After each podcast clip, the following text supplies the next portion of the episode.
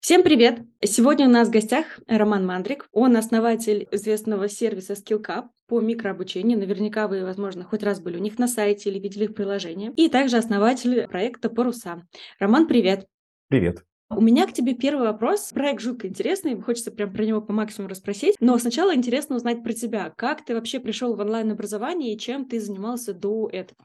Я до онлайн-образования занимался долгое время рекламой. У меня было рекламное агентство, digital рекламное агентство. Мы занимались э, то, что сейчас называется контент-маркетингом, вирусным маркетингом. Это было с 2003 по 2010 год. Тогда это не было так распространено. Еще Facebook и Instagram не стали доминирующими платформами, запрещенными в Российской Федерации мы производили разнообразный контент для крупных брендов и использовали его как средство привлечения аудитории. И в 2010 году я достаточно круто выгорел от этой деятельности, потому что, как сказал один мой знакомый, бизнес рекламного агентства – это бизнес на суете. То есть заказчик все время хочет быстро завтра тендеры, вот это все. И плюс возник некий кризис смыслов. То есть мы делали крутой контент, делали, цель которого была привлечь внимание и продать что-то. И, и часто было так, что я вынужден был продавать то, во что я сам не верю. То есть пиво подросткам, сигареты кому-то или там просто какие-то куриные ножки, которые обещают счастливую жизнь, хотя это просто куриные ножки. Наступил такой кризис смыслов, я в итоге агентство продал, стал искать сферу применения себе и случайно, путем случайных знакомств я путешествовал, был в Америке, думал даже переезжать в Силиконовую долину, пожил там, понял, что не хочу, но наткнулся на тему электронного образования. Тогда так это называлось. И увидел, насколько она замшелая, унылая, отсталая. И, собственно, мне показалось, что это хорошая возможность туда с моими компетенциями в хорошем продакшене контента прийти. Э, и я пришел. С 2010 года я, по сути, в теме а, онлайн-образования в разных ипостасях. Сначала это был, э, я сделал компанию интегратора где мы на заказ крупного бизнеса делали разнообразные и системы, и контент учебный. Вот потом эволюционно появился SkillCap из этого. Ну вот сейчас уже пять лет э, развиваю SkillCap. Классно. Получается, что ты пришел в онлайн-образование еще до того, как это стало трендом. Получается так, да. Получается, что это... Тогда, э, я даже помню, я пытался привлекать инвестиции – я ходил по инвесторам и говорил, вот онлайн-образование, они все говорили, фу, что за замшелая отрасль, зачем ты туда идешь, это же плохо, э, не надо этим заниматься. И давай заниматься компьютерными играми, чем-то еще таким. Тогда другое было на хайпе. Вот. Но мне э, показалось, что я, наверное, единственный ошибся только в скорости, потому что реально онлайн-образование набрало обороты где-то после 2015 года, на мой взгляд, вот началось, началось все, что сейчас происходит. До этого момента это был в основном корпоративный сегмент, и такого массового онлайн-образования, как сейчас, не было. Но, тем не менее, я оказался прав, э, и онлайн-образование стало просто огромной индустрией. Просто это заняло, получается, ну, 13 лет. А если надо проверить чуйку, чувство, надо идти к тебе. У тебя она явно развита на предмет найти то, что будет в тренде. Здорово. И знаешь, что интересно? Вот ты SkillCap как проект сразу запускал с мыслью, что большая часть клиентов будет B2B? Или был какой-то в процессе разворот, э, пивот про продуктов, идеи? Э, как вообще вот у вас строилась вот эта вот сама идея бизнеса на самом старте? Я в целом со старта, у меня были какие-то до рекламного агентства проекты B2C-шные, там было туристическое агентство, какие-то были разные такие небольшие очень потуги в предпринимательстве, и с 2003 года я в B2B. То есть я научился хорошо работать с компаниями, продавать компаниям и так далее. И, естественно, когда я искал новую зону, я э, эволюционно начал делать то, что уже у меня хорошо получается, и пошел в B2B. Поэтому изначально все мои компании в области онлайн-обучения были B2B. И SkillCap, соответственно, тоже лег на ту клиентскую базу, которая уже была, там, получается, мы стартовали, если совсем там вот зарождение идеи где-то 16-17 год, когда мы стали обсуждать мобильное обучение как продукт, э, естественно, у нас уже была узнаваемость на рынке, у меня была хорошая репутация, была база клиентов, ну, было бы глупо не использовать это как актив.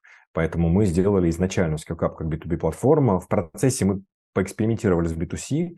И, наверное, если бы не 24 февраля, мы бы и продолжили им заниматься. Но, к сожалению, это сильно изменило наши планы, потому что основные каналы привлечения это были те самые запрещенные соцсети, и после этого у нас там сложности возникли с трафиком, мы решили, что мы не готовы такие риски брать.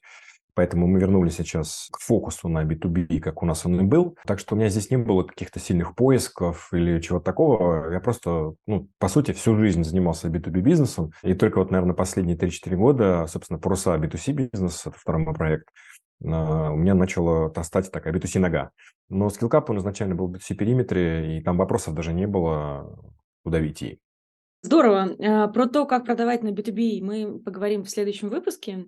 А здесь хочется остановиться как раз вот на этой истории. А зачем вам B2C? Зачем вы вообще туда пошли? Какую цель для себя ставили? И получалось ли ее достигать, вот, окей, до февраля 2022? Мы пошли туда, потому что рынок B2B, э, тех платформ, которые помогают компаниям автоматизировать обучение, он, э, к сожалению, небольшой и конечен. А рынок B2C, как мы видим, он ну, там, практически бездонный, растет э, там, на, на порядок, как минимум, если не на несколько порядков э, больше, чем B2B рынок. Поэтому, естественно, мы не могли проигнорировать э, тот факт, что он есть рядом. Плюс мы сделали такую человекоцентрированную платформу, несмотря на то, что это B2B продукт, у нас во главе всегда стоял конечный пользователь, даже не тот, кто заказывает, а тот, кто учится. И получилось сделать э, такой очень простой, понятный, легкий продукт, который действительно делает обучение привычкой. И те сотрудники, которые пользовались платформой от работодателя, стали просить нас о том, что, слушайте, так здорово, а можно какие-нибудь для себя курсы купить? Когда этого стало очень много, мы поняли, что, похоже, пора, и начали туда активно инвестировать. И в целом первый год мы очень классно отработали. Мы практически выросли по выручке сопоставимо с B2B, которого мы растили до этого долго. Но вот, увы, да, планы обломались об э, специальную военную операцию. Вот вы специализируетесь на нише а, микрообучения. Скажем так, особенно когда вы начинали, понимая контекст рынка, когда вы начинали, это вот прям типа сильно об этом никто не говорил. Все тогда видосы были длительностью часа по два, по три. Понимаешь, да? То есть как бы рынок тогда был очень, да, ты сам говоришь, да, такой архаичный и так далее. Вот как вы пришли к именно этой идее, что надо делать, э, окей, B2B. Ну, кажется, что в B2B тоже надо делать длинные ролики. Как вы пришли к идее, что это должно быть именно микрообучение? Откуда-то, может быть, черпали идеи, вдохновение? С одной стороны, это все было для нас очевидно, но это, очевидно, основывалось на уже 15 годах э, работы с человеческим вниманием. То есть реклама – это инструмент, я же занимался рекламой, причем самой сложной ее частью, где нельзя просто купить трафик, нужно создать какой-то контент, который настолько хорош, что он сам по себе является источником новой аудитории. То есть виральность, захват внимания, удержание внимания. Я в этом очень хорошо разбираюсь. И к тому моменту, когда мы уже были достаточно глубоко в корпоративном обучении, мы все эти методы применяли, просто мы работали как э, такой большой интегратор и работали в проектной модели, то есть к нам приходил какой-нибудь крупный большой зеленый банк и говорил, вот вам э, бюджет большой, сделайте мне нам на заказ такую штуку. И мы это делали. И, наверное, когда к нам пришел чемпионат мира по футболу, который в России проходил, и сказал, обучите 40 тысяч волонтеров, но при этом они все гуляют по стадионам в полях, у них нет компьютеров, а только смартфоны, еще у них нет времени, потому что они заняты на площадке там, обеспечением мероприятий. Мы стали думать, что ну, вот здесь э, все сходится к тому, что пора использовать микрообучение, про которое мы, мы раньше называли это мобильным обучением, микрообучение потом как-то само переназвало этот термин мы поняли, что этот кейс можно решить только тем, что мы обучаем людей маленькими порциями через телефон, через смартфон. И по сути это был такой, можно сказать, прототип, пилот первой версии скиллкапа, который возник вот таким э, образом, что мы просто выиграли тендер чемпионата мира по футболу, сделали, отработали, получили хорошие результаты. К нам пришла бумага из ФИФы, что это был самый лучший чемпионат мира по, с точки зрения обучения, который когда-либо в принципе существовал, поняли, что мы нашли что-то. И сразу эту первую версию отработали, сделали из этого продукт. С точки зрения эволюции это было так, но с точки зрения того, что мы наблюдали, как смартфоны проникают в корпоративный мир, мы наблюдали несколько таких э, волн. Первая волна была где-то с 10 по 14 год, когда компании сопротивлялись тому, что сотрудники используют смартфон на работе как рабочий э, такой инструмент для коммуникации, общения, запрещали там что-то, и так далее. Потом возникла концепция bring your, bring your own device, принеси свое собственное устройство, и они стали это поощрять, потому что поняли, что бороться бессмысленно, надо возглавить. И стало ясно, что смартфон станет доминирующим устройством в целом в работе. Ну и значит, что обучение туда тоже потечет, плюс клиповое мышление, которое про который первый раз мы еще говорили там, в 2008 году, когда рекламу занимались. Сейчас это просто уже не то, что стандарт, это абсолютная данность у 100% населения. Ну, разве это в деревне, которые живут, у них, наверное, полегче это. Угу. И все вот это вместе, оно подтолкнуло нас к тому, что пора делать продукт, пора выходить с ним на рынок, время пришло. Интересно, ты в самом начале как раз говорил о том, что именно опыт вот работы с виральным контентом лег в основу вашего продукта. А можешь поделиться несколькими фишками, а, как вы вот эти вот законы и принципы контента, который удерживает внимание, да, который вовлекает человека в то, что, о чем вы говорите, а, вы используете там, чтобы просто было понятно а, слушателям, может быть, какие-то идеи они уже себе сейчас зацепят и подумают, да как свой контент адаптировать под эти принципы. Здесь э, главное понимать суть э, явления обучения. Есть разные теории, есть там циклы Колба и разные другие известные уже проверенные десятилетиями модели. Но я смотрю на это с точки зрения коммуникации. То есть, на мой взгляд, обучение – это в том числе процесс коммуникации. А потому что есть какая-то информация, которую надо донести, затем человек должен ее применить э, и попробовать. Но первично донесение информации и коммуникация. А в коммуникации есть, собственно, три фазы. Первая – это захват внимания – удержание внимания и закрепление того, что человек услышал. На этой схемотехнике все и выстроено, то есть как захватывать внимание. А, что нас привлекает? Мы можем судить даже сами по себе. Юмор, а, что-то интересное, что-то провокационное, что-то неожиданное. И хорошее обучение должно начинаться с того, что внимание человека выгружается из его рутины, он смотрит на экран смартфона и думает, ой, ничего себе, что-то такое происходит интересное. Или ничего себе, они тут что-то такое сделали, я с этим категорически не согласен. И даже если это так, человек испытывает некую эмоцию интереса окрашенную какой-то эмоцией, а уже такой обычной. Это может быть радость, это может быть даже злость, это может быть даже ненависть. В этом нет ничего плохого. Эти все эмоции модулируют внимание человека к предмету. А дальше есть разные способы удержания внимания. Это смена типов активности, например. То есть человек сначала послушал, потом что-то поделал, ответил на тест, послушал какой-то интерактив. Чередование типов контента. Мы все ходим в кино, видим, как монтаж устроен. Да, все время меняется кадр. Когда мы смотрим интервью какого-нибудь Дудя, почему он не мог все это снять на одну камеру? Это же проще. Но тем не менее, там 3-4 камеры, все время монтажные склейки. Это все сделано для того, чтобы человеческое внимание не уставало. И в обучении часто про это забывают и снимают просто говорящую голову, ну, в лучшем случае, там, на две камеры, да. И это скучно смотреть, даже если интерес вроде как будто бы первичный есть, люди не доходят до конца, потому что мы все люди, наше внимание, несмотря на нашу первичную мотивацию, утомляется. Поэтому чередование типов контента, например, как это может выглядеть конкретно. Человек посмотрел короткий видеоролик, Потом почитал саммари по видеоролику, послушал какой-то микроподкаст, посмотрел какой-то короткий пост, похожий на мем, который закрепляет основную мысль, потом ответил на какие-то тесты, потом повзаимодействовал с другими людьми, потом опять посмотрел ролик.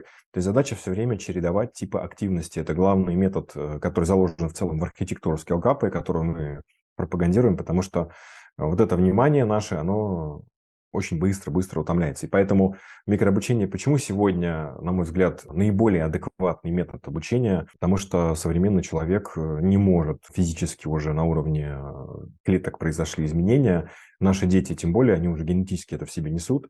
Мы не можем концентрироваться на чем-то очень долго. Это прям большая роскошь и тяжело нам дается. И это некая данность, с которой мы должны работать как э, те, кто проектирует обучение. Поэтому микрообучение, которое на самом деле правильный э, термин не микрообучение, а обучение за один укус, bite-size learning. Мне этот термин кажется более точным.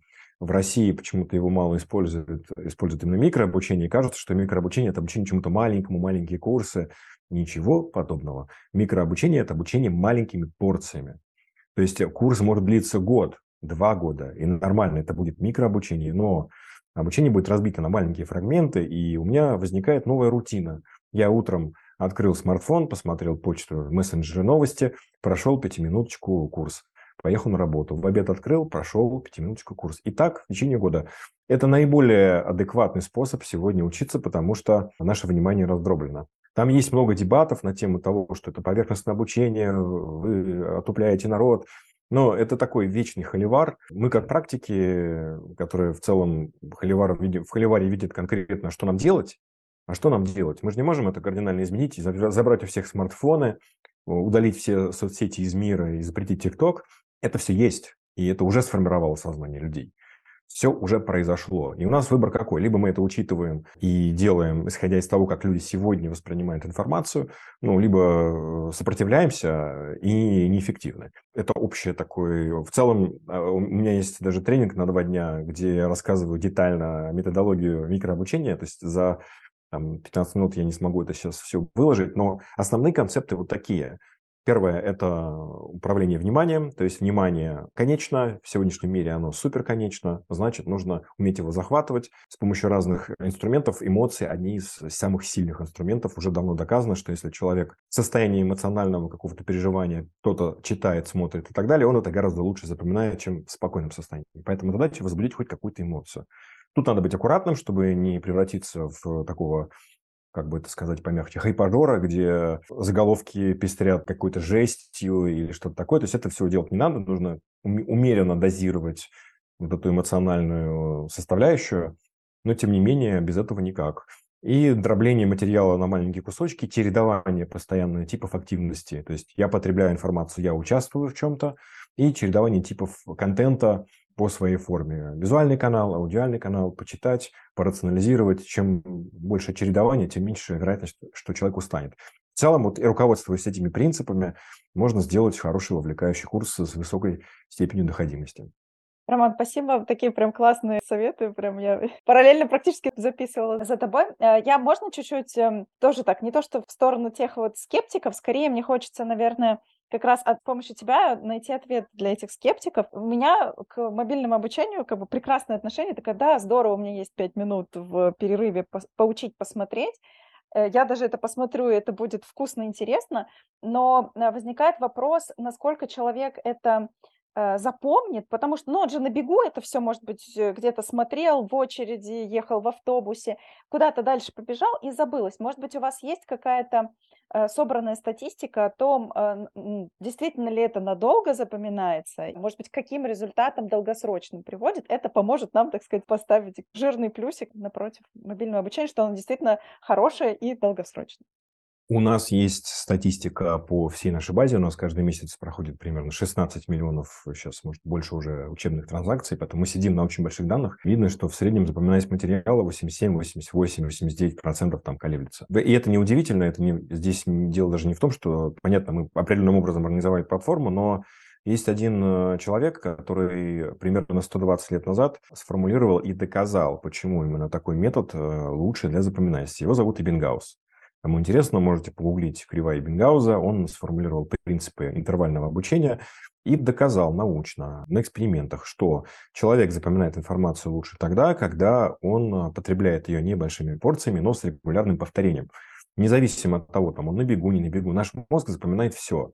Вот, э, в принципе, люди под гипнозом может, могут вспомнить э, любое событие в своей жизни. Наш мозг хранит всю информацию. Он перерабатывает, складирует и так далее, независимо там, от нашей воли. Но, тем не менее, он сохраняет все, что мы видим, слышим э, и читаем. Вот эта вот иллюзия, что я на бегу прочитал, а значит, я не запомню, это действительно иллюзия, потому что играет роль не то, насколько я сейчас спокойно смотрю лекцию, а играет роль как раз другое. Первый фактор, насколько я в моменте, когда смотрю эти пять минут, я концентрирован на том, что я смотрю, и очевидно, что сконцентрироваться на пятиминутном материале легче, чем на полуторачасовом подкасте, например. Хотя а, это тоже, мы видим, есть огромные интервью там, по три часа, и люди их смотрят, но это больше не обучение, это больше такой, ну, некий нарратив, который мы смотрим и не, не вникаем так глубоко, это некий фон. А второе – это повторение. Если человек сегодня просмотрел 5 минут здесь, потом через 2 дня еще раз, это же только в другом формате, еще 5 минут, и так в течение месяца, то он эту информацию запомнит гарантированно. На этом принципе выстроены приложения для обучения языка, кстати говоря. Они этот хорошо принцип знают, применяют, дуалингу и прочие, которые вот такие асинхронного формата, где ты учишь слова, наполняешь свой словарный запас, идиомы. Это все выстроено на пятиминутках повторений э, каждый день понемножку. Соответственно, любое знание утверждаю, что любое знание может быть в таком формате преподано, даже теория относительности.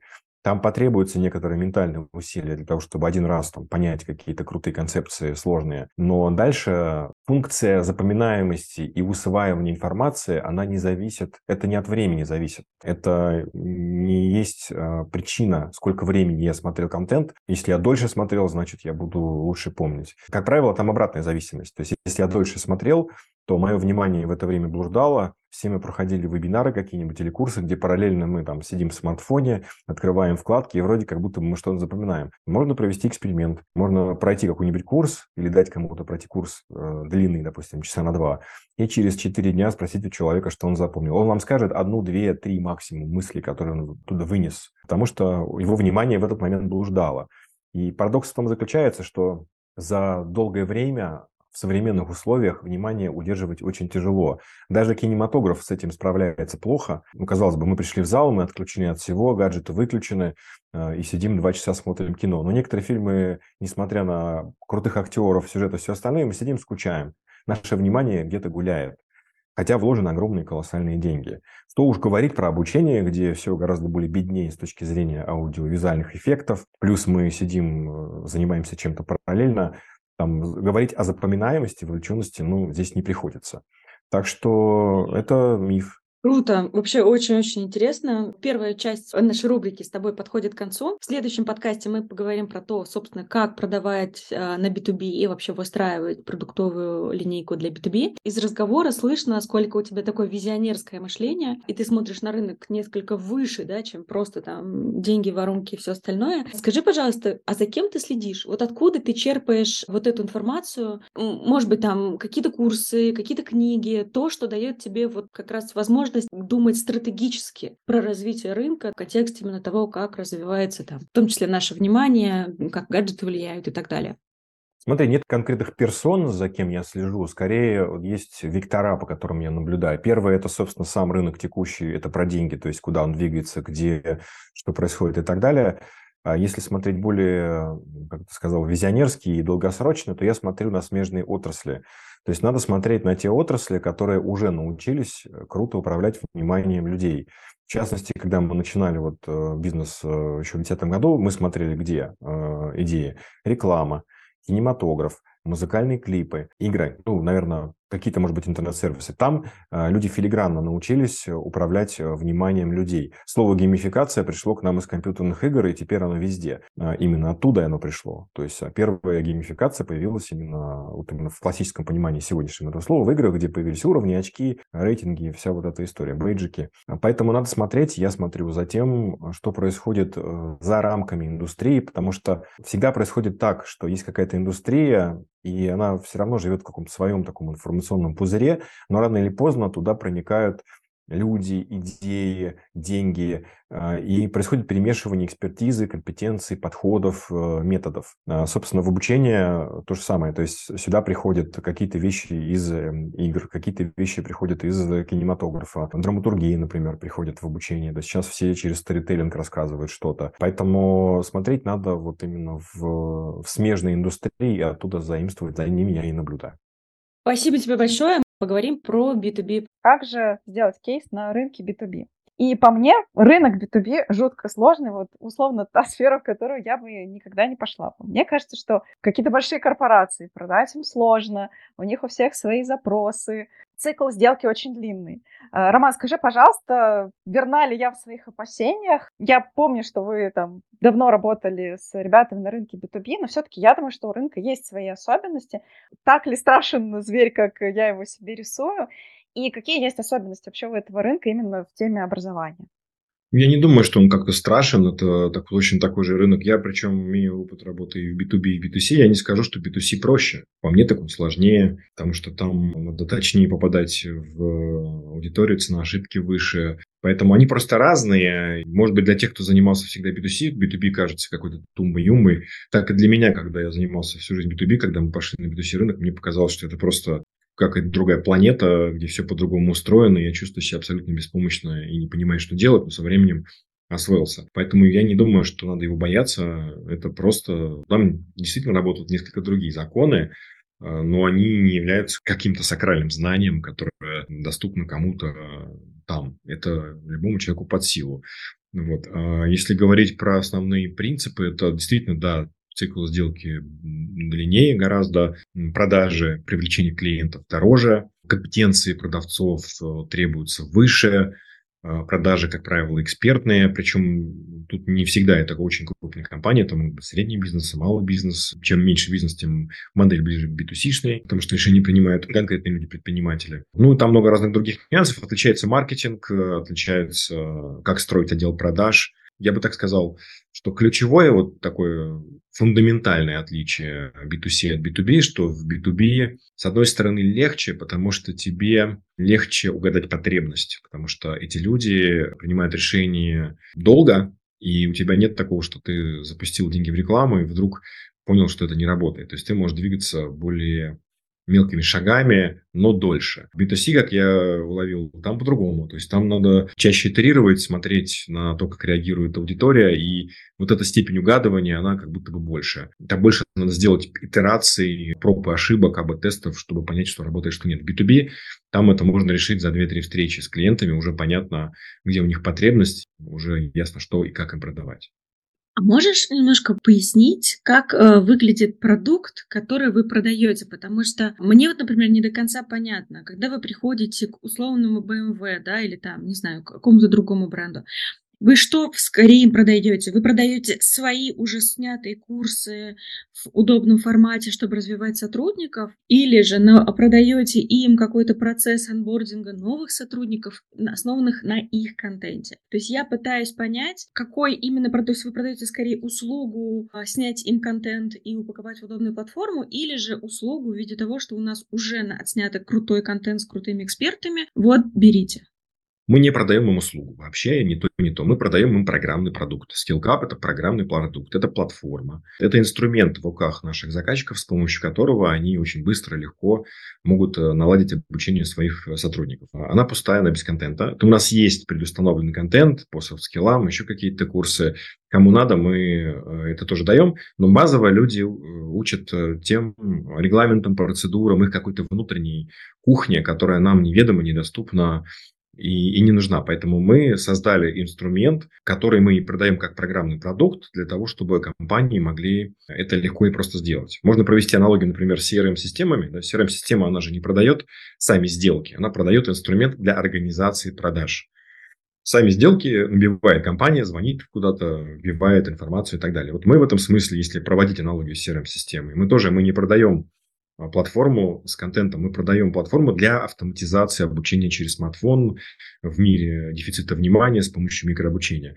И компания сама это делает контент. У нас изначально внутри есть некий конструктор, с помощью которого любой человек, вот я могу утверждать, что вот и Алена, и Анна, вы сможете сделать любой классный микрокурс через полчаса после того, когда познакомитесь с платформой. Там очень все просто и легко, там методология зашита в сам продукт. При этом, если компании надо готовый контент, у нас тоже есть библиотека, но это скорее опция, чем основной продукт.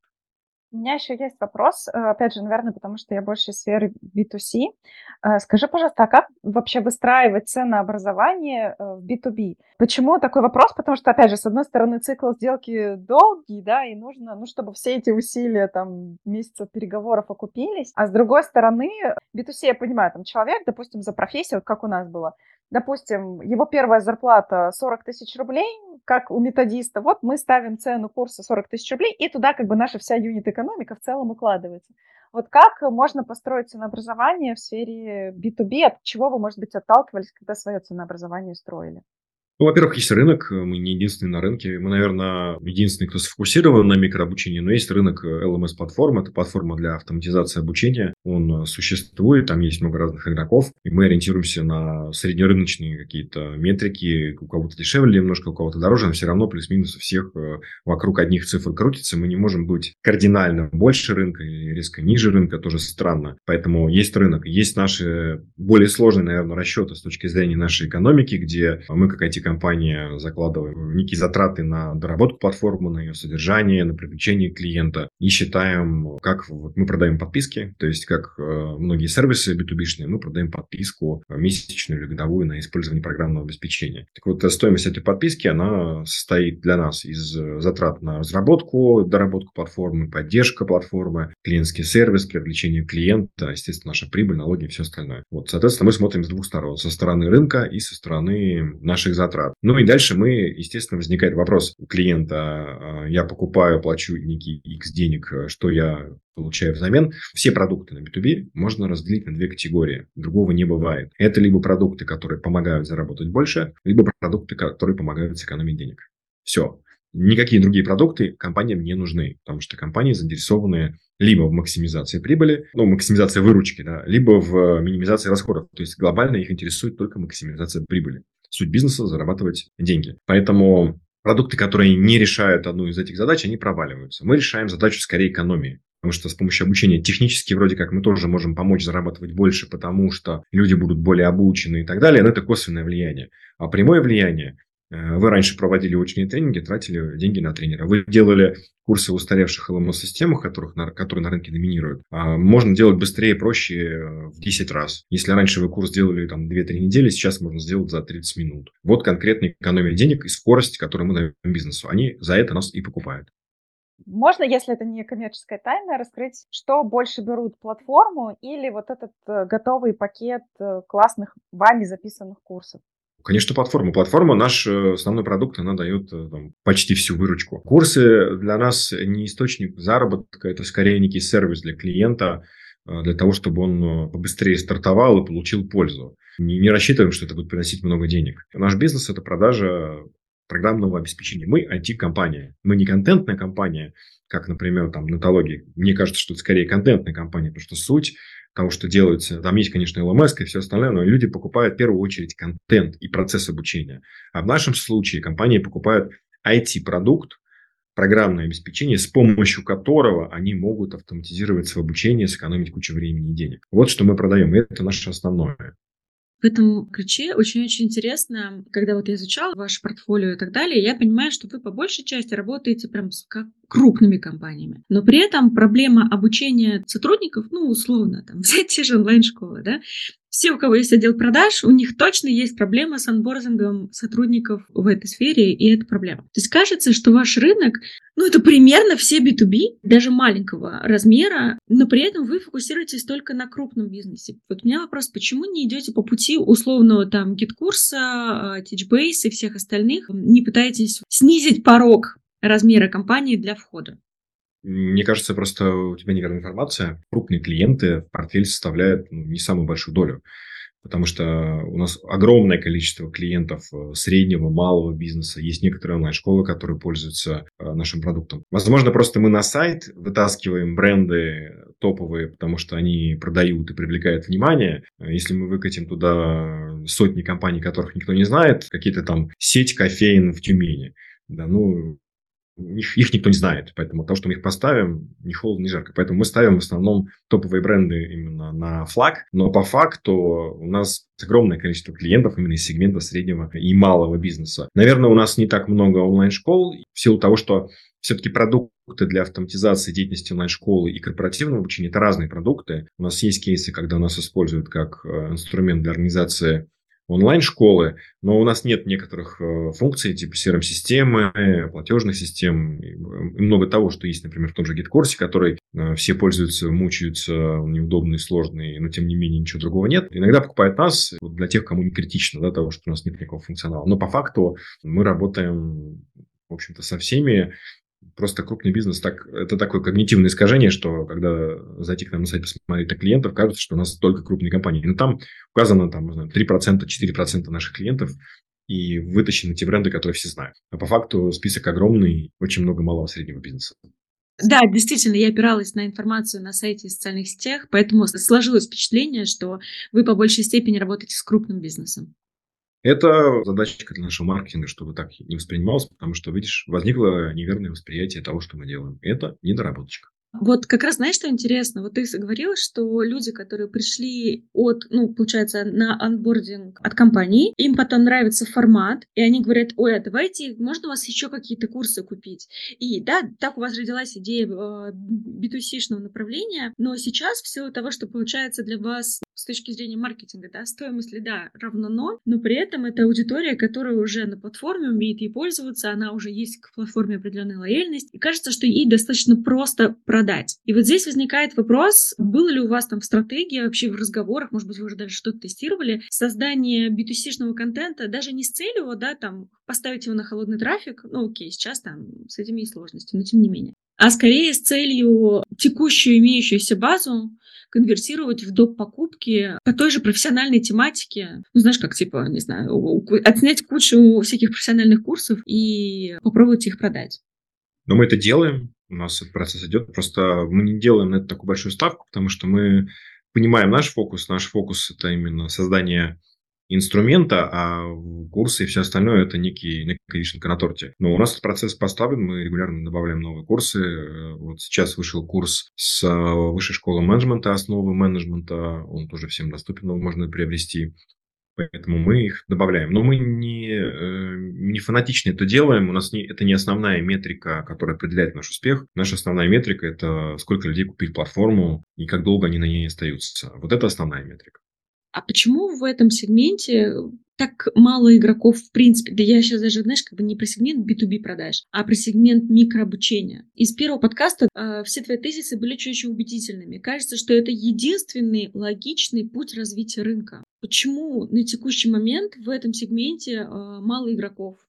Я бы не сказал, что их мало потому что все большие ЛМС быстро подцепили, как только мы начали как-то активно эту тему педалировать в публичном поле, активно подцепили термин, у всех появились лендинги, что мы тоже можем делать микрообучение. Я вижу, каждый месяц появляются какие-то новые стартапы, которые что-то подобное пытаются делать. Поэтому там происходит жизнь достаточно бурная. Другой вопрос, почему это не стало таким пока общепринятым стандартом, где микрообучение из каждого утюга, и везде это все знают. Но не пришло еще время. Как когда-то было, я наблюдал геймификацию, и был одним из тех, кто в Россию тоже привозил. Тоже было примерно так, что геймификация это был какой-то такой модный сначала термин, какой-то тусовки айтишной, HR-овской, где-то все использовалось. Сейчас э, это повсеместно, и, э, ну, наверное, почти все, кто более-менее занимается интеллектуальным трудом, слышали про это что-то. И более того, даже где-то используют. Но прошло, вот первый раз это появилось в России где-то в горизонте там 10-11 год. Ну вот смотрите, взяло это там почти там, 12, э, может быть даже 13 лет. А микрообучение как э, термин стал активно педалироваться плюс-минус два года назад. Убежден, что через 10 лет это будет абсолютный стандарт, и у всех платформ будут и микрокурсы. Я знаю, что и Skillbox там пытался делать какой-то проект с микрообучением. Просто пока компании крупные зарабатывают деньги на том, что зарабатывается. А зарабатывается пока на том, что еще является таким старым мейнстримом. А новое, оно постепенно возникнет, туда переключится бюджет и внимание. Но это нужно время. У меня есть гипотеза, что вот это пресловутое слово микро, оно и, и мешает, потому что есть стереотип, что микро это, наверное, что маленькое, скорее всего, просто это тогда и стоить должно меньше. Явно онлайн-школы не хотят зарабатывать меньше, им хочется ну, там курс по профессии, там с какими-то лекциями там на полтора часа, курс длится три месяца, и кажется, что это звучит солидно, поэтому, не знаю, шильдик 100 тысяч рублей можно повесить. Когда скажешь, что в микрообучении такое, ну, 5 тысяч красная цена. Это моя гипотеза, может ли роман иметь место? Я думаю, ты прям попала в точку, потому что, знаешь, мы боремся с этим тоже терминологическим таким барьером, потому что в английском языке есть более удачный термин для этого явления. Он называется bite-sized learning, обучение за один укус. Микро не значит маленькое. Микро – это значит э, маленькими порциями. Вот что значит микрообучение. Курс может длиться год, это может быть большая профессия, это может быть там, с отработкой, с домашними заданиями, это может два года длиться. Но это маленькими порциями. Вот в чем разница. И ты права, что вот эта история про микро равно маленькое, дешевое, неинтересное. Мы с этим сталкивались, когда мы B2C курсы продавали. То есть микрокурсы, значит, ну, это там 5000 рублей. А на самом деле там курс Ильяхова, он ну, даст форум многим, который у нас на платформе есть, он даст форум многим курсам по SMM по своей глубине и продолжительности. Хотя это микрообучение. Еще о чем подумала, такое тоже, у меня всегда какие-то мысли, идеи, противоречия возникают. У вас классная платформа, супер подходит для такого формата обучения. Вы приходите в какую-нибудь компанию, большую, а они там привыкли учить по-крупному. Они берут ваш инструмент, а подходы у них старые. И вот они, допустим, берут и записывают все равно полуторачасовую лекцию, но кладут на вашу платформу. Вот как, как сказать, как, где вас, э, да простят меня, как это, коллеги, защита от дурака, чтобы они не сделали, не знаю, тест из 500 вопросов, урок на полтора часа. Вы их как-то ограничиваете, вы как-то проверяете их? Или, не знаю, может, какое-то есть для них обучение? Как, как вы, в общем, защищаетесь от того, чтобы они не убили эту идею микрообучения? Так и происходит. Э, первое, у нас есть внутри в самой платформе некий фреймворк. Собственно, платформа разработана так, что человеку трудно сделать это неправильно. То есть там есть определенное ограничение форматов, количество символов. Видео мы пока не ограничиваем, потому что ну, иногда бывают случаи, когда надо залить большой ролик. То есть это первый такой эшелон защиты автоматический, когда некоторые вещи просто не получится сделать по-другому, и у тебя, что бы ты ни делал, получится все равно микрообучение. Может быть, не прям супер 100% э, правильное, но там на 70% оно будет рабочее.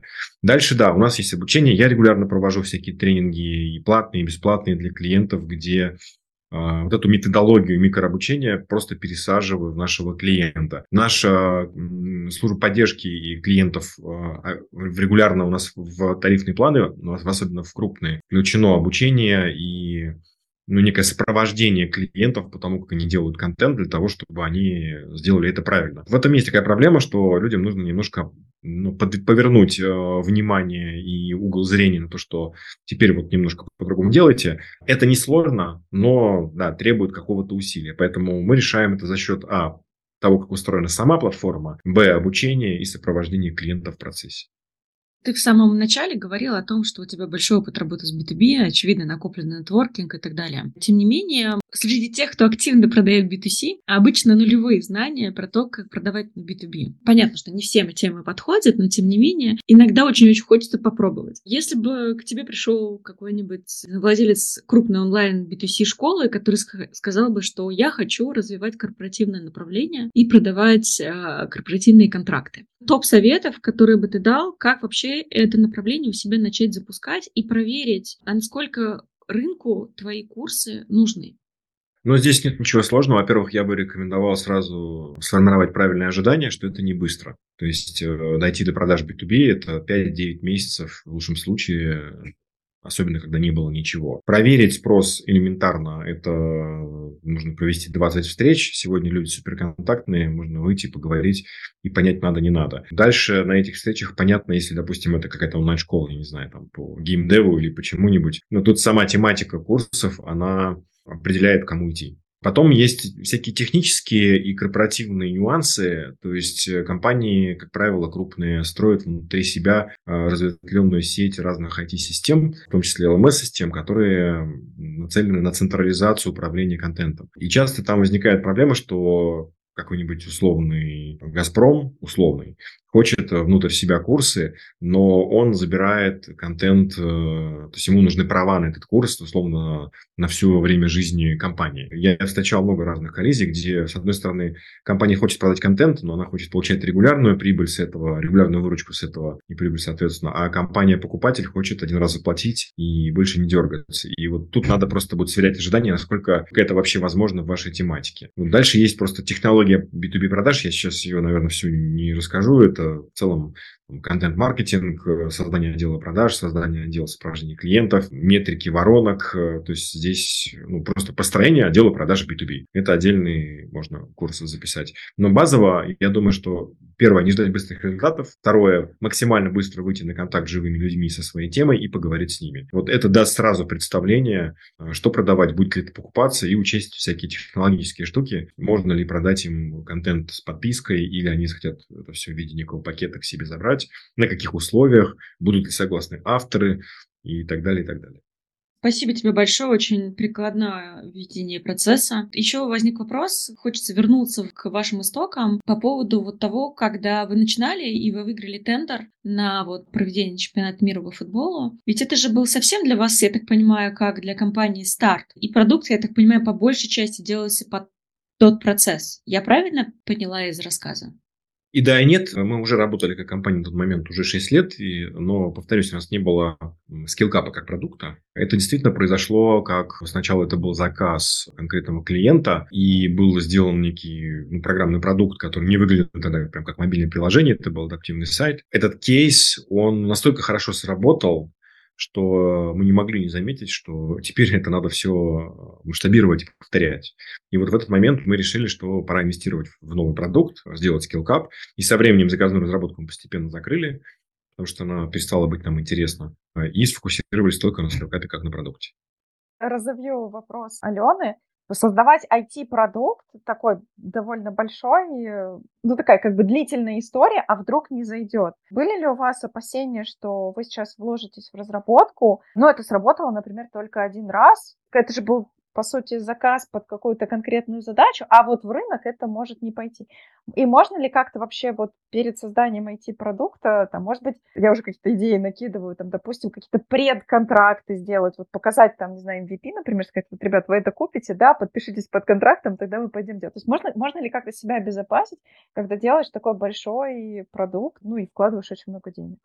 Конечно, можно, нужно, и мы так и сделали.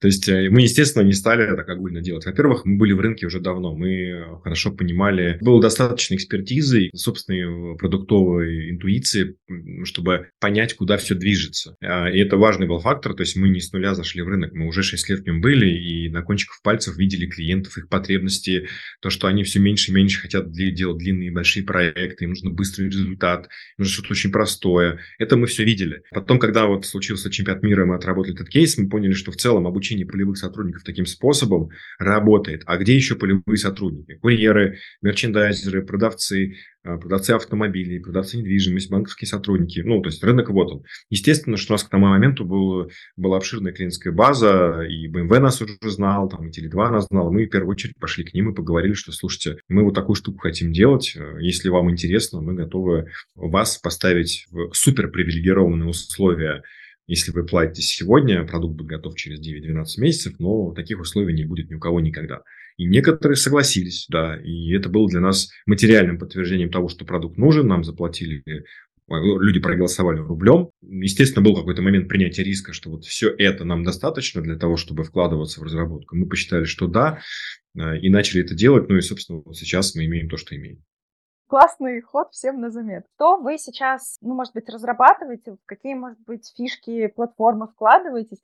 Потому что у меня тоже так в голове, так, платформа есть, клиенты есть, как бы, что вы дальше делаете? Вот что вы делаете и что развивать, может быть, какие-то там, не знаю, спойлеры ваших новых э, фишек и направлений? Ну, смотри, из того, что я могу сказать, во-первых, клиентов никогда много не бывает. Мы продолжаем развивать продажи. Маркетинг – это одна из важных точек приложения сил сейчас. Второе, платформа – это не статичный объект. Во-первых, все меняется. Во-вторых, есть конкуренция. В-третьих, есть наше собственное видение. То есть, на самом деле, если бы у меня сейчас были больше ресурсов раз в 10, э, мы бы уже пилили здесь еще много чего. Но, к сожалению, разработка, как вы знаете, дело дорогое. Мобильные разработчики стоят как чугунный мост. Поэтому мы не можем сделать все, что кажется правильным правильным сделать. В этом году у нас будет два больших релиза. Один из них мы запускаем некую автоматизацию. Ну, то есть можно будет совсем прямо поставить обучение на автопилот. То есть один раз сделать некую программу обучения, и дальше приходит сотрудник, и он идет по программе автоматически, там все полностью будет автоматизировано. Человеку со стороны компании можно будет вообще ничего не делать, будет происходить все автоматом. То мы экспериментируем, конечно же, с искусственным интеллектом и в части рекомендательной системы, и в части создания контента, тоже есть определенная подвижка в эту сторону, но здесь я так не буду спойлерить, потому что там пока... То есть в этом году мы что-то тоже такое, возможно, выкатим. По сути, мы смотрим в сторону еще большего упрощения и доступности самого обучения и создания контента. Вот это наш вектор. Мы выбрали нишу простоты. То есть наша сила, сила скиллкапа – это простота, скорость и легкость. И мы максимально сфокусированы на этом и не хотим размывать добавлять новые фичи ради фич. То есть мы должны остаться всегда очень простым, быстрым инструментом для обучения. И все, что мы делаем, мы скорее копаем в глубину этой простоты, чем пытаемся добавлять какие-то новые фичи, потому что у нас есть наши коллеги-конкуренты, которые успешно их добавляют, пускай они это делают. Наша ниша – это супер быстрая сила поехал, без быстрых внедрений, моментально. Мы в эту нишу бьем, в ней мы хороши, туда и продолжим копать. Когда думаешь про платформу, все время кажется, что с платформой просто, конечно, здесь очень э, относительное понятие, да, но тем не менее, проще выходить на глобальные рынки, выходить как минимум в другие страны, тем более, что в вашем портфолио есть международные бренды, которые условно знакомы всем другим странам. Если у вас вообще фокус внимания на то, чтобы переводить свою платформу на условные, там, не знаю, индонезийский, э, китайский, ну, там, на китайский нет, там, индийский и так далее, и пробовать это в других странах? Я так отвечу аккуратно, что мы обдумываем этот вопрос. Он просто связан э, не только с переводом платформы, но и с изменением некого уклада жизни фаундеров команды и так далее. Тут вопрос не только бизнеса, но и того, поскольку мы компания независимая, у нас нет на борту инвесторов, мы сами развивались, то у нас есть такая роскошь, как э, возможность не делать то, что мы не хотим. Поэтому пока вот переезжать в другую страну из России мне не хочется, моему партнеру не хочется. Нам здесь нравится, и э, ну, тут как бы мы выросли, тут наш дом. Делать международный бизнес подразумевает все-таки большую какую-то интернациональную мобильность, в том числе переезд, и это нас пока останавливает. Но, конечно же, мы думаем про это, смотрим, э, но пока в режиме такого, скорее, кабинетного изучения. Спасибо тебе большое. Говорим про вообще то, как запускать новый продукт в сегменте B2C уже, да, собственно, мы поговорим про проект Паруса. Как тестировать, как искать продукт Market Fit, как выстраивать продуктовую линейку, определять цену, когда ты собираешься запускать совершенно новый продукт B2B платформам. Это на самом деле сложно, это правда сложно, во-первых, пробиться даже к B2B-шникам, заключить контракты. У вас классные, крутые кейсы, и внутри России есть потенциал по развитию, и внутри там, и на мир есть потенциал для развития. Это это такой прям один большой фокус внимания. Но при этом я узнала, что ты еще сделала проект «Паруса». Давай, наверное, коротко поговорим про то, что это за проект, откуда к тебе пришла идея и почему ты решил часть своего времени а, инвестировать во внимание в этот проект.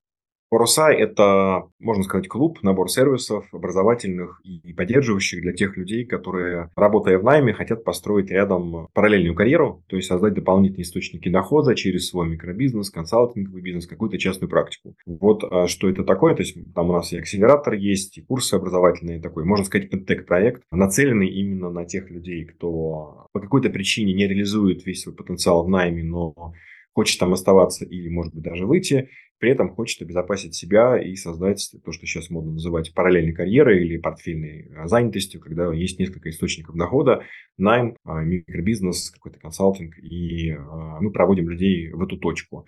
Возник он, как водится, эволюционно или как случайно, Потому что очень часто ко мне обращались кто-то из моих клиентов, те люди, которые работают по найму, как предприниматели ко мне обращались, потому что я всю жизнь провел в свободном плавании, 23 года я занимаюсь предпринимательством. И обращались за советом, просто каким-то частным менторингом, а, помоги, пожалуйста, там, построить э, какой-то консалтинг или частную практику, или вообще выйти из найма бизнес построить. В таких дружеских разговорах я помогал, у кого-то даже прям получалось. И я нашел лично для себя это интересным. Как будто бы весь мой опыт, который я накапливал в построении продуктов компаний э, своих, оказался оказался очень востребован вот таким неожиданным способом, где я могу помочь человеку довольно сильно а, изменить его жизнь, как бы это пафосно не звучало. Но когда человек, например, строит рядом свою консалтинговую практику и получает большую финансовую безопасность, и возможность в какой-то момент вообще перестать работать по найму, если он так захочет, это довольно сильное изменение в жизни человека. И когда я увидел, что я к этому причастен, я стал получать ну, какое-то просто неземное удовольствие, какую-то такую радость, которую я, может быть, даже не получал при создании своих продуктов.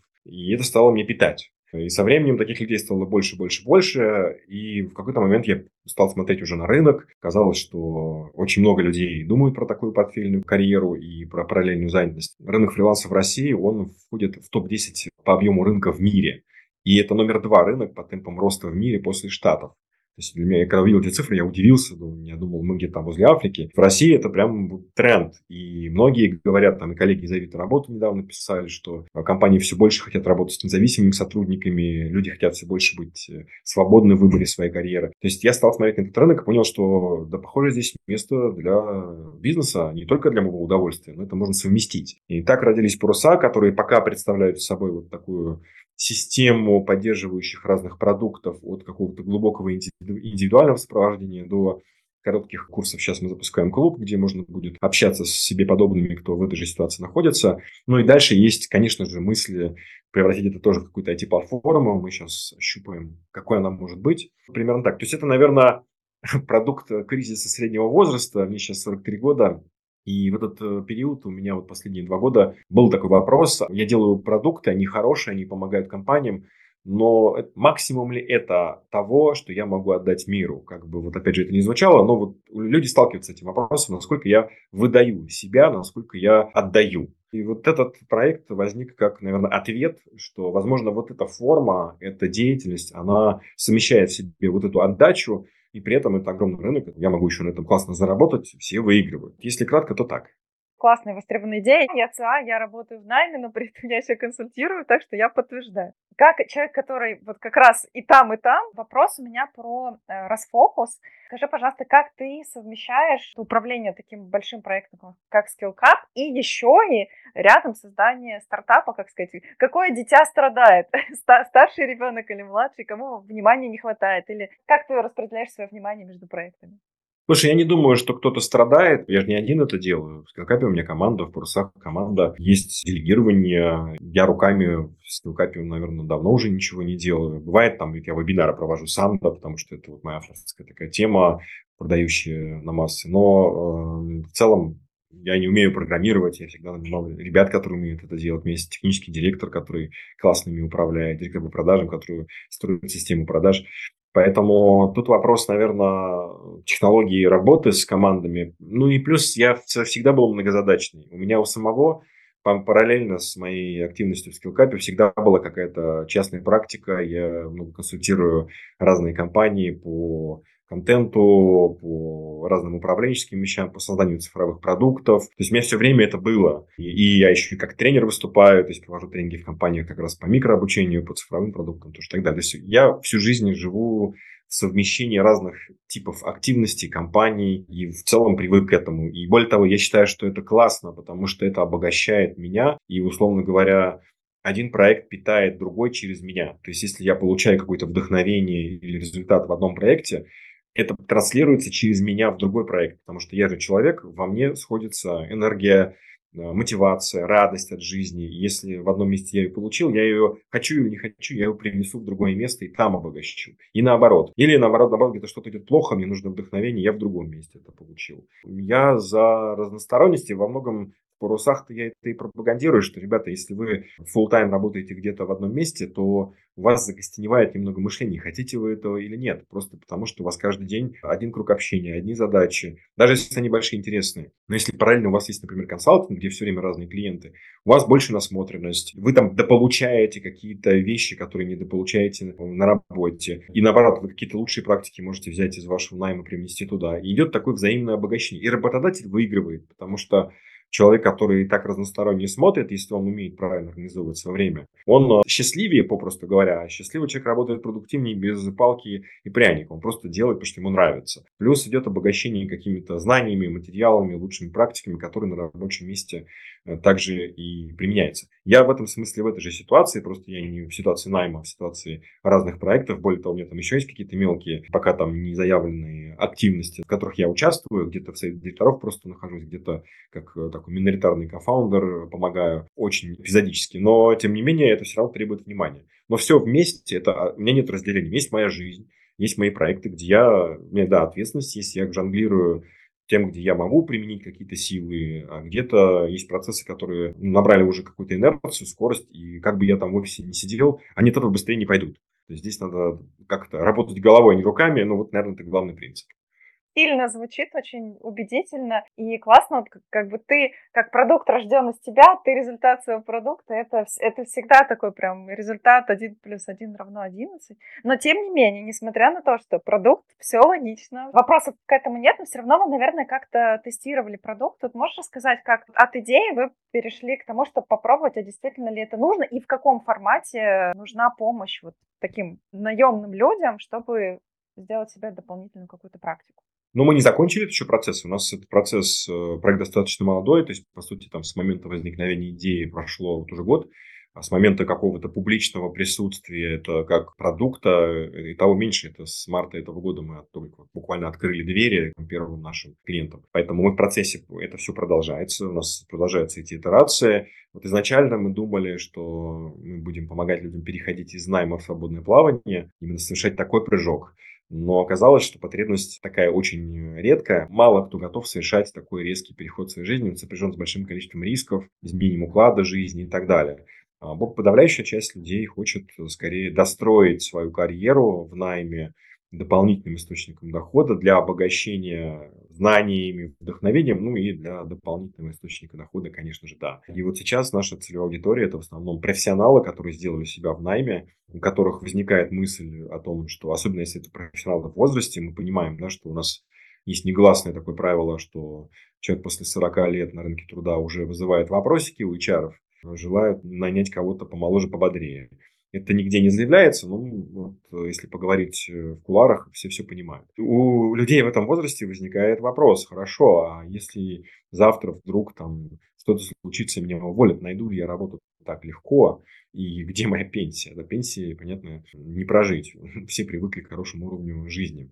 Если ты профессионал, у тебя нормальная зарплата, ты уже как-то себя обеспечил, там, ипотеки, кредиты. И безопасно для человека построить рядом с карьерой какую-то практику, которая не будет мешать. Э, работодатель будет про нее знать, там есть определенные технологии, как договориться про это, мы тоже даем. Поэтому вот в целом мы удовлетворяем эту потребность. Формы сейчас разные. Мы, мы нащупали первое, это э, такая акселерационная программа индивидуальное сопровождение, где мы берем человека, он нам платит за то, что мы по сути, помогаем ему это построить, доводим до первых клиентов, он в этом укрепляется, там все от психологии, маркетинга, как вести свой телеграм-канал, полный комплекс мы ему ставим. Он точнее это делает, а мы рядом находимся как такой играющий тренер, я и моя команда. Дальше есть э, продукты, которые пока, которых пока не видно на сайте, мы скоро их запустим. Это какие-то краткосрочные мастер-майнды, нетворкинг, клуб будет для того, чтобы люди могли просто провариться в этой среде и посмотреть, как другие это делают, клиентов себе найти, может быть, каких-то партнеров себе найти в команду, организоваться. Клуб единомышленников, кто строит свою портфельную карьеру или параллельную занятость. Вот пока это такое. Дальше есть мысли, как я говорил уже, про платформу для соединения тех, кому нужны такие люди, и тех, кто продает себя.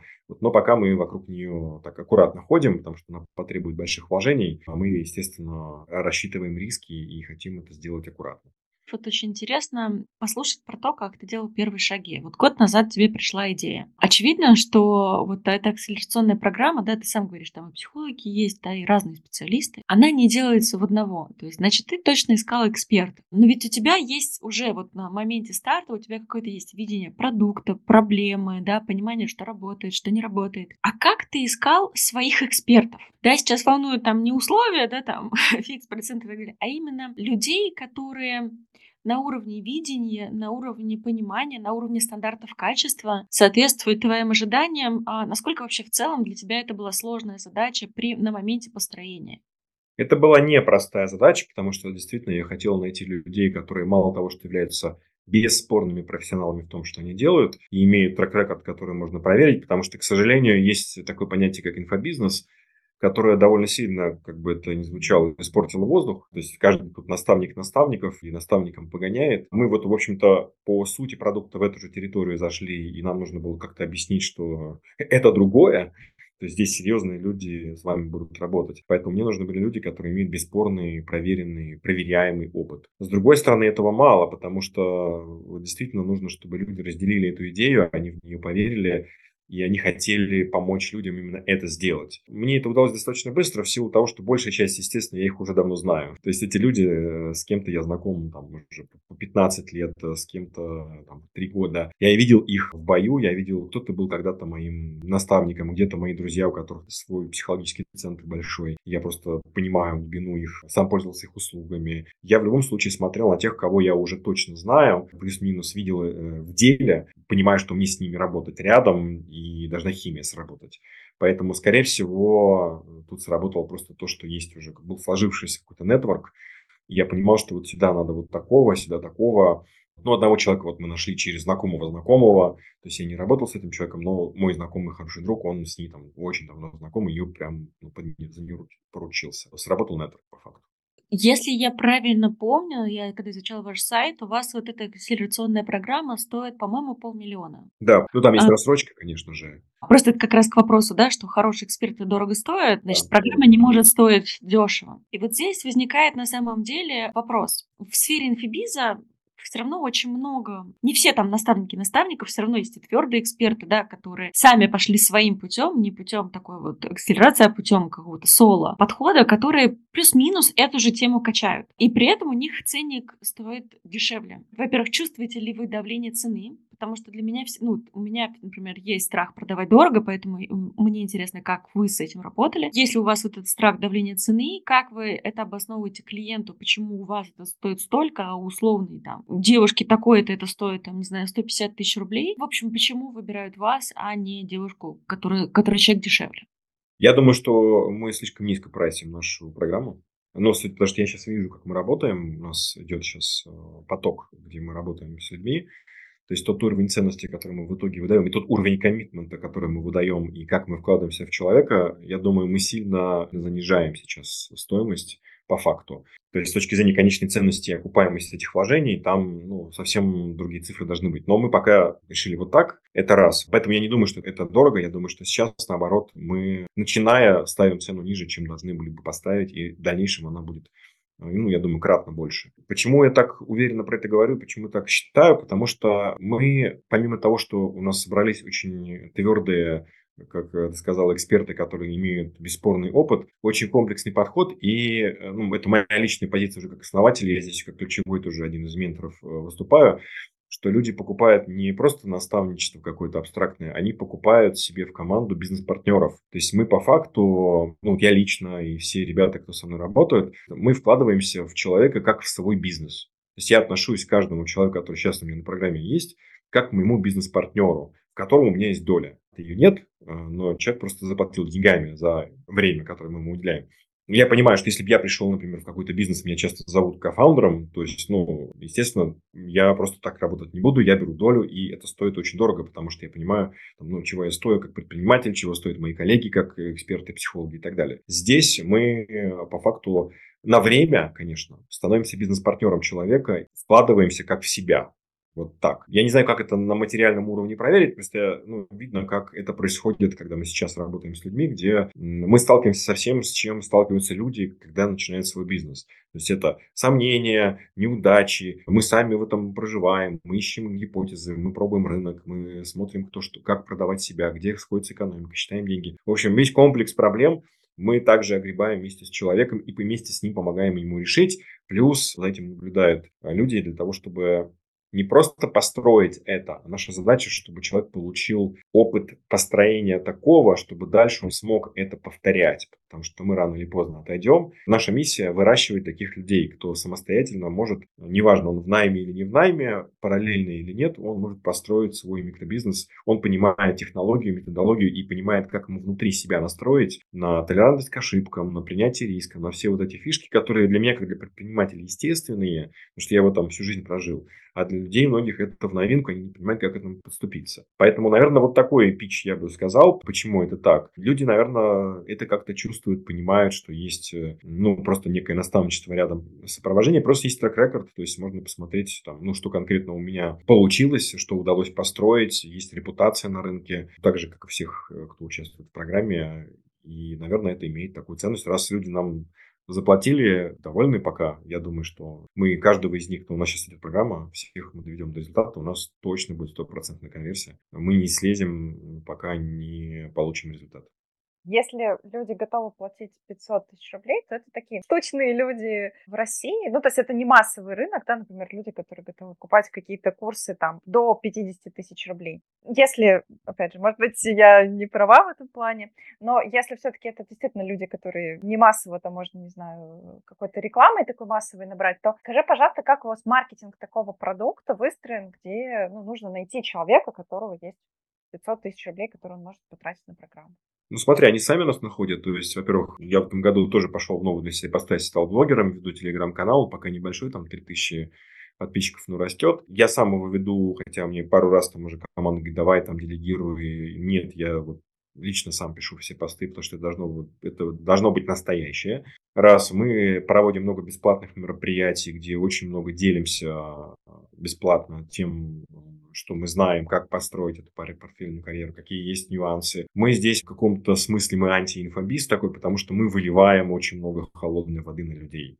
То есть часто как раз э, пропагандируется «приходи, все будет легко, быстрые деньги, миллион за месяц», все вот это вот. Мы говорим ровно обратное, потому что мы видели жизнь, мы понимаем, что ну, чуда не бывает, ты можешь краткосрочно там чего-то срубить, но систему зарабатывать много денег – это труд. И это столкновение с собой, с рисками, с неопределенностью. Это страдание в каком-то смысле, да, это и удовольствие, но это сложный процесс, который надо а, заходить правильными ожиданиями. Мы прямо этот ушат воды выливаем, у нас многие после этого уходят, потому что они ждут как раз таблетки волшебной. Вот, остаются те, кто действительно а, имеет некое взрослое мышление и готов э, пойти всерьез.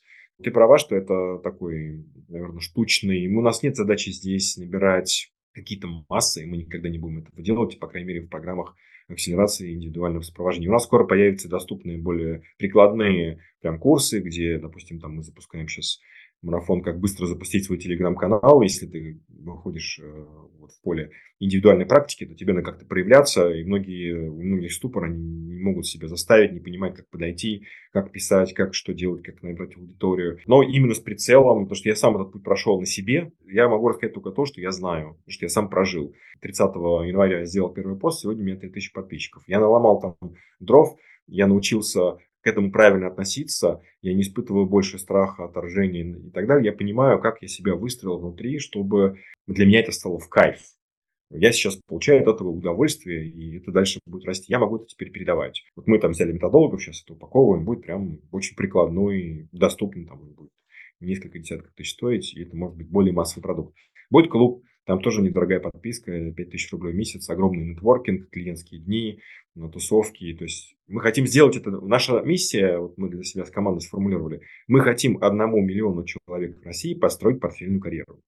Если мы это сделаем, мы считаем, что этот миллион человек опылит еще 10 каждый, и будет 10 миллионов человек, которые в этой парадигме живут. А значит, они будут более счастливы, более безопасны, их семьи будут более довольны. Ну, это как бы для меня это достойное влияние, и под конец жизни я могу сказать, что я в целом молодец. Но для этого, конечно, индивидуальные программы не подходят. Это штучная работа, где ну, мы миллион это никогда не сделаем. Поэтому у нас появляется линейка более доступных продуктов, э, сообщества, где можно ну, зайти за небольшие деньги, пробовать делать вещи какие-то самостоятельно. Если кому-то нужен прям персональный тренер и команда бизнес-партнеров, и кто-то хочет прям всерьез в себя вложиться, добро пожаловать. Мы никогда не сможем вместить здесь там, больше, чем 10 человек одновременно. Цена поэтому будет там со временем тоже расти. Кому-то так удобно. Мы готовы помочь. Но кто-то готов просто опылиться об нас, более простые продукты и сделать эти шаги. Они в целом не хитрые, они понятные. То вот такой у нас план.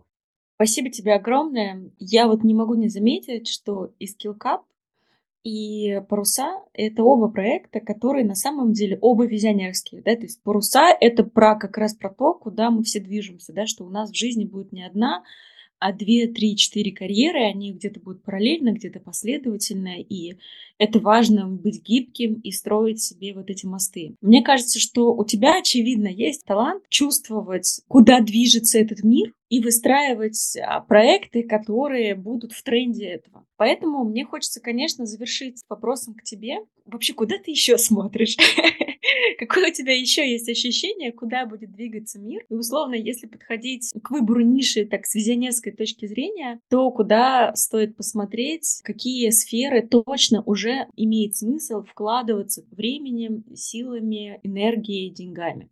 Слушай, я на самом деле не думаю, что я, как бы, знаешь, такой универсальный провидец. Я все равно опираюсь на, ну, на те события, которые со мной в жизни происходят, на то, с чем меня сталкивает жизнь. Возможно, кого-то, например, меня жизнь с искусственным интеллектом плохо сталкивает. Хотя я понимаю, что там точно будет какой-то взрыв, и мы туда тоже какие-то шаги делаем, но разговаривая с моими там коллегами-предпринимателями, я понимаю, что я там уже отстаю сильно. Поэтому тут вот этот тренд, например, я пропускаю. То же самое было, например, с блокчейном. То есть, когда все это было на хайпе, мне казалось, что это как-то затухнет и технологизируется. В этом, наверное, я не ошибся. То есть, эта штука стала просто, ну, еще одной технологией, которая как-то осела где-то в каких-то IT-решениях, но не вижу, чтобы это как-то кардинально пока, по крайней мере, изменило нашу жизнь, кроме хайпа на там, NFT, на, на всех других криптовалютах. А, возможно, я ошибаюсь, да. Поэтому я могу рассказать только то, зачем я наблюдаю, потому что я с этим столкнулся. Все остальное будет э, сотрясанием воздуха и профанацией, потому что я с этим, я в этом не разбираюсь. Мне нравится тема визуализации данных. То есть мне кажется, что данных будет все больше, и я вижу проблему такую, что данных больше, и в каком-то смысле наступит такая казуализация данных, в том смысле, что как есть хардкорные игры, где требуется много усилий, чтобы играть, и казуальные игры, легкие, где особых усилий не требуется, играть может даже ребенок. Так вот, с данными тоже такой процесс, скорее всего, произойдет, потому что ну, вот уже это видно там в приложениях, у нас есть везде трекеры, данные, графики и все остальное. И я пока не знаю, что там делать, но я думаю, что там будет какое-то проникновение данных в повседневную жизнь людей, и там потребуются более простые формы для того, чтобы их как-то показывать, а значит, должны быть какие-то сервисы или компании, которые эти данные упаковывают. В общем, что-то вокруг этого я сейчас смотрю и, возможно, тоже что-то там буду делать. Это раз. Второе, что зачем я люблю, это контент-маркетинг. То есть очевидно, что маркетинг покупи трафик, приведи и будет тебе счастье, он себя потихонечку изживает. Конкуренция огромная, контент начинает рулить. Какие-то сервисы или компании, которые помогают настроить продающие какие-то материалы, автоматизацию этого сделать, или просто студии, которые делают там, крутые магниты. Мне кажется, тоже это будет тема вообще контент, помощь компаниям в продажах и в маркетинге с точки зрения именно контента. Потому что даже те, кто раньше не думал про создание какого-то контент-маркетинга, сегодня начинают задумываться, нет хорошей жизни, просто по-другому не пробиться, очень дорого. Там тоже чего-то будет происходить, и, вероятно, я тоже там что-то, может быть, поделаю. Эти две зоны, в которые я смотрю точно, так наблюдаю пока, чтобы совсем не взорваться. Пожалуй, наверное, вот это все. Из того, что вот очень близко к моему мировосприятию, с чем я сталкиваюсь. А так в мире это огромное количество всего, там, биотехнологий. Я просто про это ничего не знаю. Я некомпетентен здесь какие-либо прогнозы давать. Я еще дополню еще одна тема, это ментальное здоровье.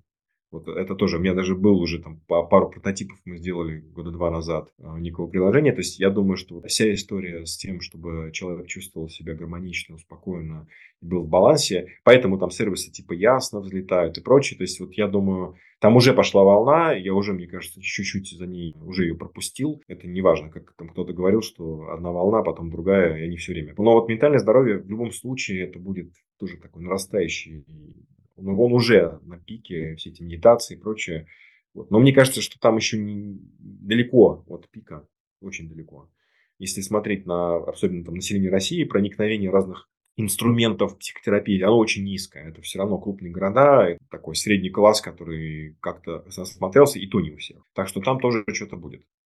Круто, спасибо тебе большое. Вот именно твой персональный взгляд самый ценный в вопросах трендов. Там чаще всего прям какая-то есть энергия, сила, и это здорово. Было очень интересно послушать. Спасибо тебе большое за подкаст. Твой опыт, твой взгляд прям очень крутой, очень уникальный. Особенно меня прям сильно вдохновила эта часть про микрообучение. Прям захотелось пойти к вам, купить курс, чтобы понять, а как у вас это все устроено и пощупать ручками. Я напоминаю ребятам, что у нас есть телеграм-канал «Научили». Там под постами с выпусками можно будет задать вопрос вопросы. И самые интересные вопросы, на которые мы не, Роман не дал ответ в подкасте, мы обязательно зададим Роману в личку и опубликуем ответ. Так что заходите, задавайте вопросы и всем хорошего дня.